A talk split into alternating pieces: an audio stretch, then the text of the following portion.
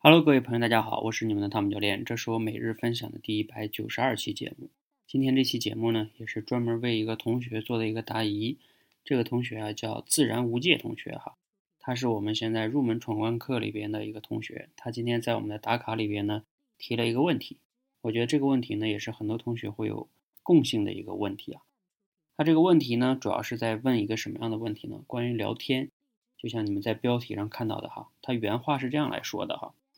他说呢，自己呢在平时跟别人聊天的过程中呢，只要聊到一些自己喜欢的话题，或者说自己感兴趣的，就会格外的话比较多。比如说像股票啊、古玩啊等等等等。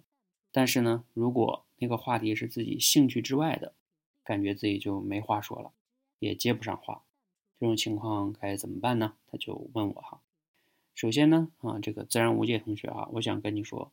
你应该听了我们入门闯关课里边关于认知观的一点五节，就是第五节小课。我当时讲三个维度认识口才这件事情，那里边有讲到的单向维度、双向维度和多项维度。其实聊天呢，当时我有讲到哈，它属于双向维度的一个说话的能力。什么叫双向维度啊？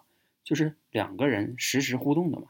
之所以是要聊天，就是因为你你要跟另外一个人实时互动的在说话。那这个里边呢，过程你要可以把聊天呢划分为倾听、还有提问、还有表达，所以聊天能力也是一项复合式能力。这个以前我在每日分享中也讲过这个观点哈。所以，当你要想真正的提升自己的聊天能力，不仅是话题的问题，而是要提升自己的倾听能力啊，还有提问的能力。那至于呢，到这个具体的这个话题啊，就是碰到自己不喜欢的话题，该怎么样去聊哈？其实呢，有一个重要的建议，就是当你的倾听和提问能力提升了之后，你需要具体的去以请教的姿态去提问。什么意思啊？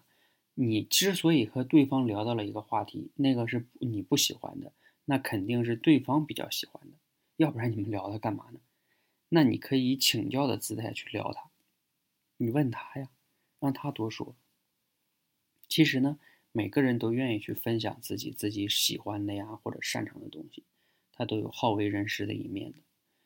所以在聊天的其实这个整个的过程中，如果你要善于提问的话，你们聊的可能比你在那滔滔不绝的说会更好。在这里呢，一定要有一个重要的提示哈，就是一般情况下，就是整个的聊天过程，说的多的人哈，谁越说的多，谁就比较爽。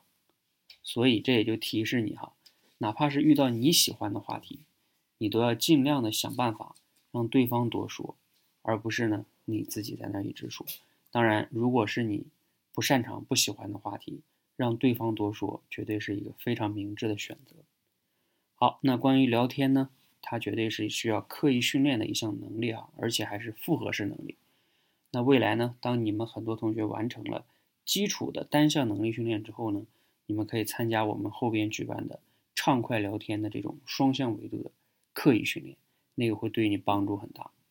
好，谢谢大家，谢谢。